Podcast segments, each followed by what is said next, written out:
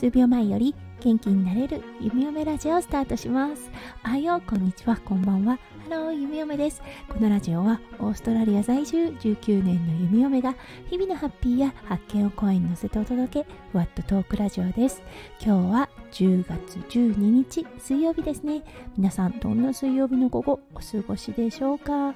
はい弓嫁はね昨日お休みをいただいてしまいました。今日はね一体何があったのかっていうことをお話しさせていただきたいと思います。それでは今日も元気に弓嫁ラジオをスタートします。はい。やっぱりねいいですね。こうやってマイクの前に立てること。こうやってねマイクの前で話せること。昨日はねそれが全くできませんでした。はい。順序立ててお話ししていきましょう。月曜日だったんですが息子くんね児童デイケアの方にいつものように行きました。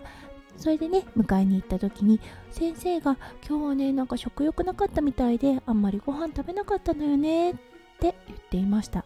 そういえばと思ったんですね。日曜日とかもあんまりご飯食べたがらなくって普段はねもうめちゃめちゃ食べる息子くんなのであれちょっとおかしいなと弓嫁も思っていたんですね、うん、だけどね別に発熱があるわけでも鼻水が出てるわけでもなくってうんあの元気そうだなっとは思っていたんです。はい。そして迎えた月曜日の夜。そう夜中にね風邪をひいていないそう鼻水等は出ていないのに咳を何度かしていたんですね。あら珍しい。咳をしてるなぁなんて思ってたんですよね。そうそしてその日の夜12時半ぐらいだったかな。そう泣き声で弓嫁も目が覚めてあれ？と思ってお部屋に行ったらそう吐いていたんですね。あー具合悪かったんだ。だからだから咳をしていたんだなって思ったんですね。息子くん車酔いとかをしてね吐く前必ずこうほごほっとします。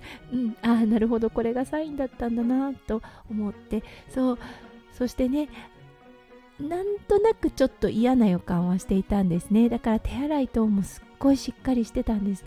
で一人で対処できるような感じではなかったので夫翔ちゃんに起きてもらってそう1回目のねクリーニングをしました。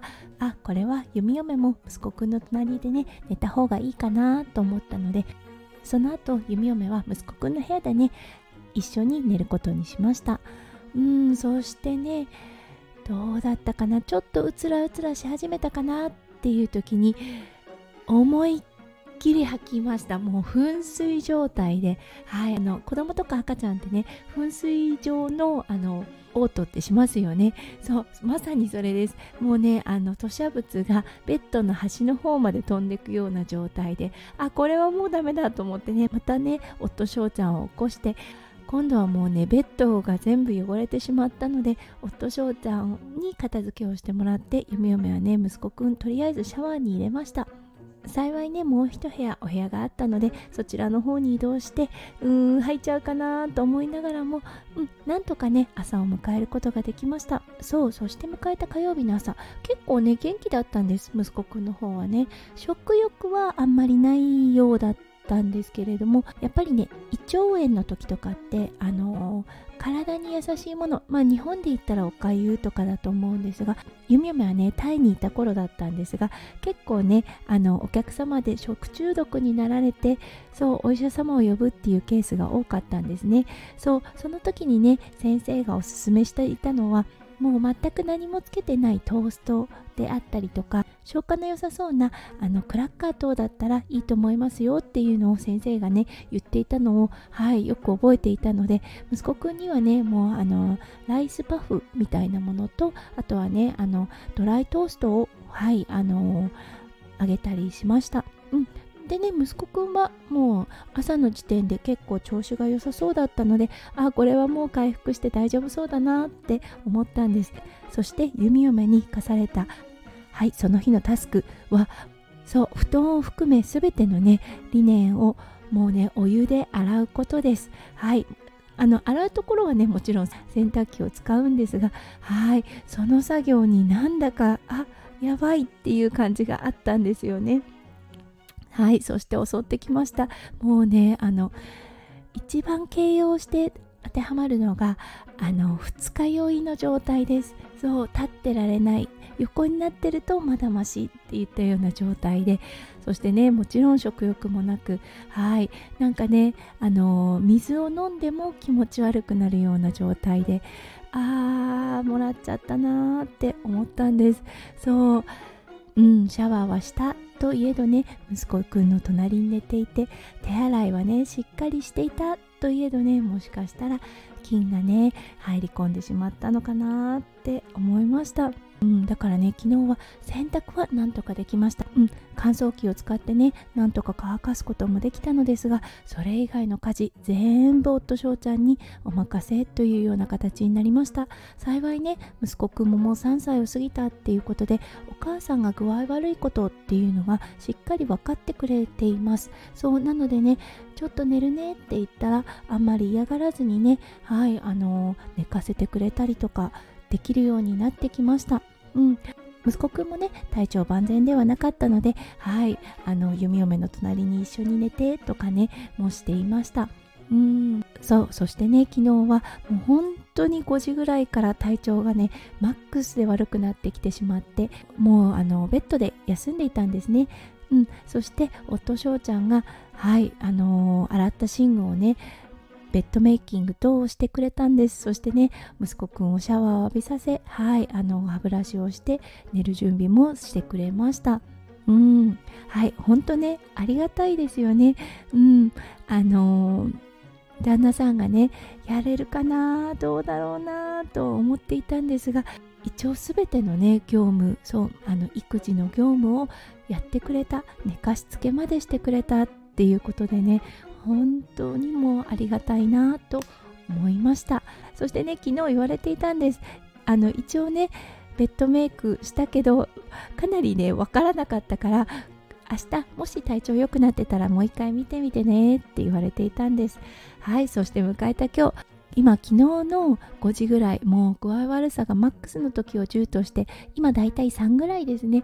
ちょっとね吐き気があるかなぐらいなんですがこうやってねあのスタイフでお話もできていますしそう体調はねすごく良くなったなって思うんです。はいそしてね夫翔ちゃんがしてくれた息子くんのお部屋のそうあの寝具等を見てみました。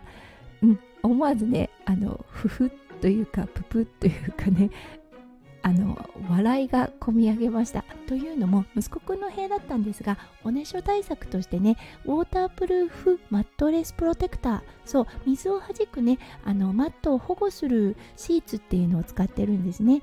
そうそして夫翔ちゃんがしていたこと。それをなぜでしょう？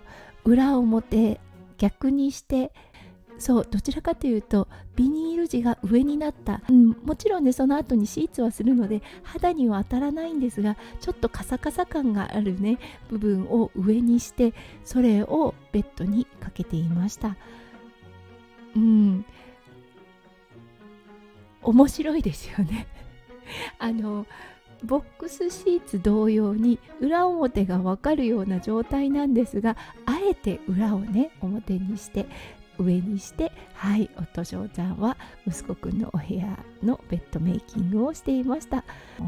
思い出したのがお母さんがね私のお母さんですねがあのお父さんのねしていることを見てお父さんは本当に私がいないと何にもできないんだからってねその時はね結構真顔で言っていたんですけれどもはいそれをね思い出した夢嫁となりました。うん。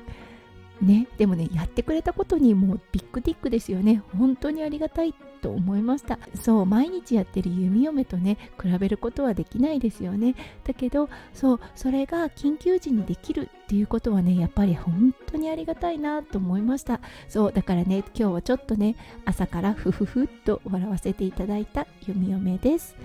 はいあのー、今回のねこの具合悪さっていうのでやっぱりね健康のありがたさというものに気づくことができましたしそしてね夫翔ちゃんへの感謝の気持ちも本当に本当に心から芽生えました。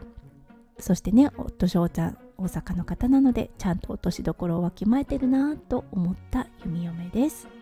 はいそれでは今日も最後まで聞いてくださって本当にありがとうございました。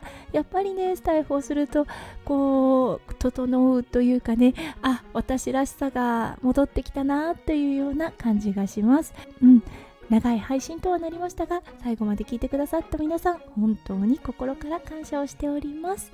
はいそれでは皆さんの一日がキラキラがいっぱいいっぱい詰まった素敵な素敵なものでありますよう弓め心からお祈りいたしております。それではまた明日の配信でお会いしましょう。数秒前より元気になれる弓嫁ラジオ弓嫁でした。じゃあね。バイバイ。